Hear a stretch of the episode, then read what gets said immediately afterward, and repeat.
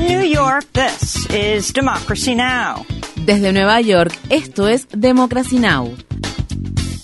Democracy Now! es un noticiero internacional de radio y televisión que se transmite desde Estados Unidos a través de Internet en democracynow.org. Welcome to Democracy Now!, democracynow.org. Bienvenidos a Democracy Now! en español democracynow.org barra es, el informativo de Guerra y Paz con Amy Goodman.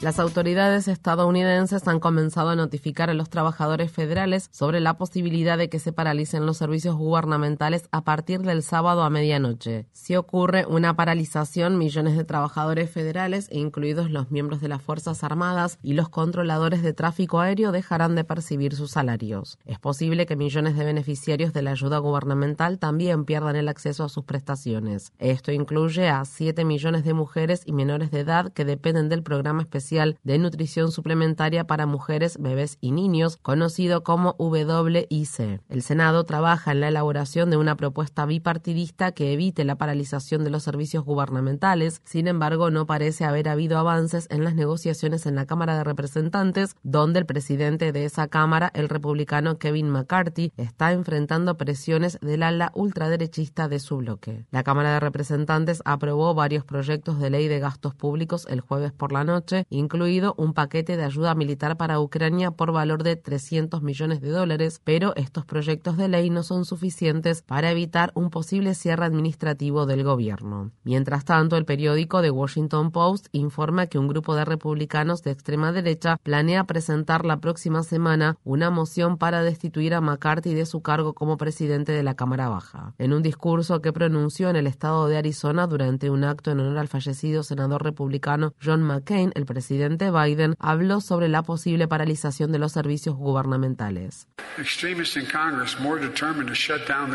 Los extremistas en el Congreso están más decididos a provocar el cierre del gobierno, a destruirlo todo, que a permitir que la gente haga su trabajo. Durante el discurso que pronunció en el estado de Arizona, el presidente Biden advirtió que Donald Trump y los republicanos que lo apoyan amenazan el futuro de la democracia en Estados Unidos.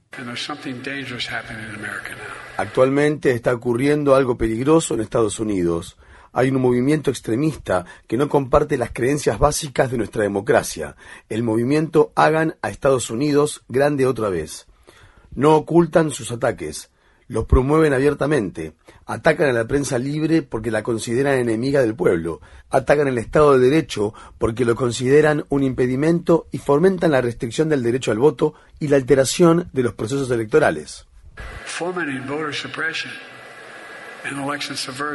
El discurso que el presidente Biden pronunció en el estado de Arizona fue interrumpido por el activista contra el cambio climático Kai Newkirk, quien instó al presidente a declarar una emergencia climática en el país. Disculpe la interrupción, señor presidente, pero mi conciencia me obliga a preguntarle por qué aún no ha declarado una emergencia climática. ¿Por qué aún no ha declarado una emergencia climática? Cientos de habitantes de Arizona han muerto. Why have you yet to declare a climate emergency? Hundreds of Arizonans have died. Déjeme decirle algo. Si se calla, me reuniré con usted inmediatamente después de esto. ¿De acuerdo? En otras noticias sobre el cambio climático, 18 jóvenes activistas del movimiento Sunrise Movement fueron detenidos el jueves por ocupar la oficina del presidente de la Cámara de Representantes de Estados Unidos, el republicano Kevin McCarthy. Los activistas instaban a McCarthy a tomar medidas para combatir la crisis generada por el cambio climático y para evitar la paralización de los servicios gubernamentales. A pesar de la inminente paralización de los servicios gubernamentales, el Comité de Supervisión de la Cámara de Representantes de Estados Unidos Controlado por los republicanos, celebró el jueves la primera audiencia relacionada con el posible proceso de destitución del presidente Biden. La audiencia no transcurrió como estaba previsto, ya que los propios testigos citados por los republicanos, entre ellos el contador forense Bruce Dubinsky y el profesor de Derecho de la Universidad George Washington Jonathan Turley, admitieron que no hay pruebas acerca de que Biden haya cometido delitos que ameriten el inicio de un juicio político. No creo que la evidencia actual respalde presentar artículos para un juicio político. No puedo ni siquiera sugerir que se cometió algún acto de corrupción o fraude o alguna otra conducta indebida. Los líderes republicanos han determinado que los funcionarios encargados de la investigación relativa al proceso de destitución de Biden son trabajadores esenciales, por lo que estos podrán seguir con sus funciones incluso si se produce una paralización de los servicios gubernamentales. Durante la audiencia del Comité de Supervisión de la Cámara de Representantes de Estados Unidos, los legisladores republicanos se negaron a decir si el expresidente Donald Trump debería rendir cuentas en caso de ser declarado culpable de los cargos que enfrenta. El congresista demócrata del estado de Texas, Greg Casar, les formuló esa pregunta a los miembros republicanos del comité. ¿Podrían los miembros del comité de supervisión levantar la mano si creen que tanto Hunter Biden como Trump deberían rendir cuentas por cualquiera de las acusaciones en su contra si son declarados culpables por un jurado compuesto por sus pares? Levanten la mano si creen que debería haber equidad en la aplicación de la justicia y que Trump debería rendir cuentas. Creo que es sumamente vergonzoso que los republicanos no levanten la mano. Se niegan a afirmar que la aplicación de la justicia debe ser igual para todos. Un tribunal de apelaciones de Nueva York rechazó un intento de Donald Trump de aplazar el juicio civil por fraude que enfrenta en su contra y que está programado para comenzar el lunes. A principios de esta semana, un juez dictaminó que Trump y su familia habían inflado de forma fraudulenta el valor de sus activos en miles de millones de dólares para obtener préstamos y reducir sus primas de seguro. El fallo podría hacer que Trump pierda el control de algunas de las propiedades más emblemáticas que posee en Nueva York, incluida la Torre Trump. Mientras tanto, el expresidente decidió que no intentará ser juzgado por un tribunal federal en lugar de uno estatal en el juicio que enfrenta en el estado de Georgia por intentar revertir los resultados de las elecciones presidenciales de 2020. En Pakistán, al menos 52 personas murieron en un atentado suicida con bomba ocurrido en la provincia de Baluchistán. El atentado se produjo cerca de una mezquita mientras los fieles se reunían para iniciar una procesión religiosa en conmemoración del nacimiento del profeta Mahoma. Otra explosión impactó este viernes en una mezquita situada cerca de la ciudad de Peshawar y causó la muerte de al menos cinco personas. Ningún grupo se ha atribuido aún la autoría de los ataques. La Agencia de la ONU para los Refugiados informa que más de 2.500 personas han muerto o desaparecido en lo que va de 2023 al intentar cruzar el Mediterráneo para buscar refugio en Europa. Esto representa un significativo aumento en comparación con el año 2022, en el que alrededor de 1.700 migrantes fallecieron o desaparecieron en esa travesía. Una alta funcionaria de la Oficina del Alto Comisionado de las Naciones Unidas para los Refugiados instó a los países a tomar medidas mucho más efectivas para salvar vidas. Todos los estados mediterráneos deben intensificar de manera urgente las labores de búsqueda y rescate e implementar mecanismos de desembarco que sean efectivos y predecibles. Salvar vidas en el mar y prestar asistencia humanitaria es una de las obligaciones más básicas de la humanidad, y quienes realizan operaciones de rescate o ayudan de buena fe no deben ser penalizados por hacerlo.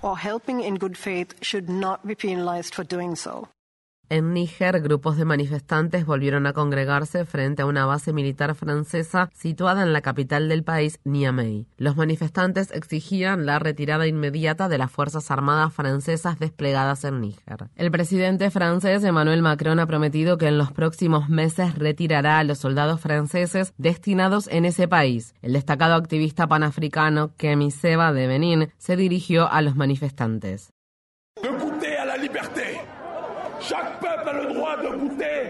Todos los pueblos tienen derecho a saborear la libertad. Todos los pueblos tienen derecho a saborear la independencia. Todos los pueblos tienen derecho a recuperar su dignidad. Y si Francia no deja respirar a los africanos, vamos a obligarla a que nos escuche.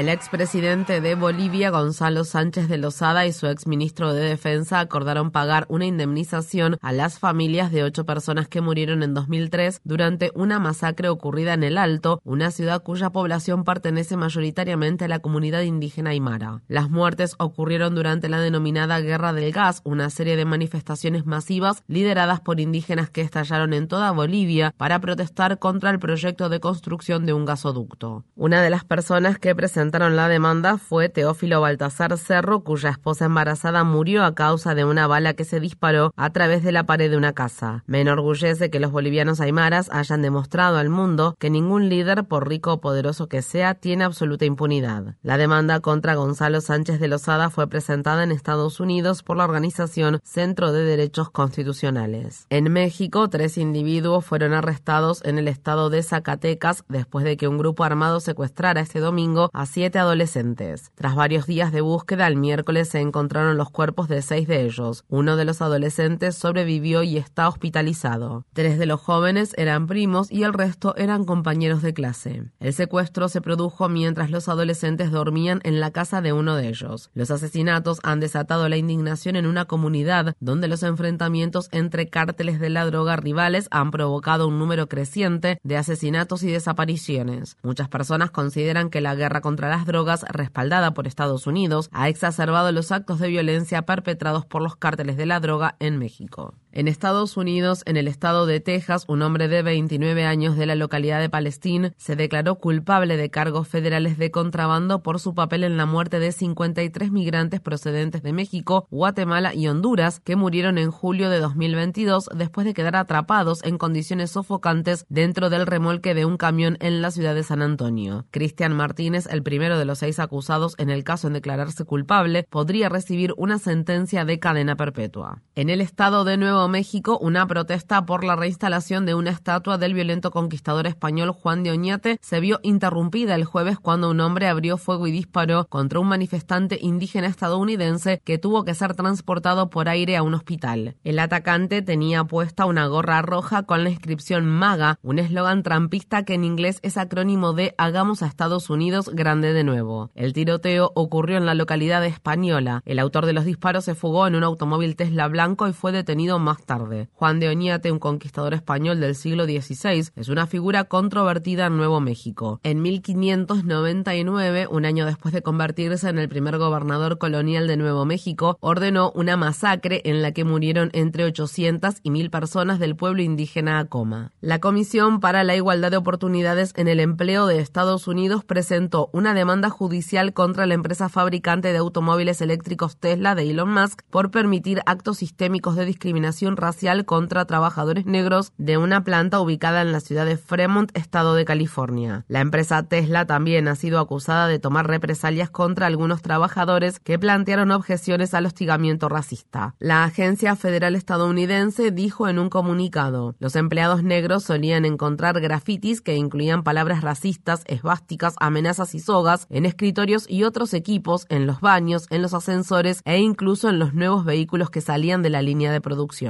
El gobernador del estado de California, Gavin Newsom, promulgó una ley para aumentar el salario mínimo de los trabajadores de comida rápida a 20 dólares la hora. La ley que entrará en vigor el 1 de abril de 2024 también crea un nuevo consejo para ayudar a establecer estándares de toda la industria sobre salarios y condiciones laborales. En el Congreso de Estados Unidos, el senador del estado de Massachusetts, Ed Markey, y el congresista de Nueva York, Jamal Bowman, presentaron la ley del nuevo pacto ecológico para las escuelas públicas, una propuesta valuada en 1,6 billones de dólares destinada a eliminar la contaminación por carbono en las escuelas. Bowman, quien fue director de una escuela, habló este jueves frente al Capitolio. Hay escuelas sin ventanas, lo sé porque he trabajado en ellas, que reciben la contaminación constante de combustibles fósiles, que reciben toxinas por todas partes. Les estamos pidiendo a nuestros niños y niñas, a nuestro recurso más preciado y vulnerable, que vayan a aprender a esos espacios. Eso es lo que les pedimos que hagan. Entonces, mientras les pedimos que vayan a un lugar para ser criados, amados y educados, también les estamos causando daño y la muerte al mismo tiempo. La ley del nuevo pacto ecológico para las escuelas públicas es una respuesta a esta crisis. So the Green New Deal for public schools is a response to this crisis. Infórmate bien. Visita nuestra página web democracynow.org/es. Síguenos por las redes sociales de Facebook, Twitter, YouTube y SoundCloud por Democracy Now! es.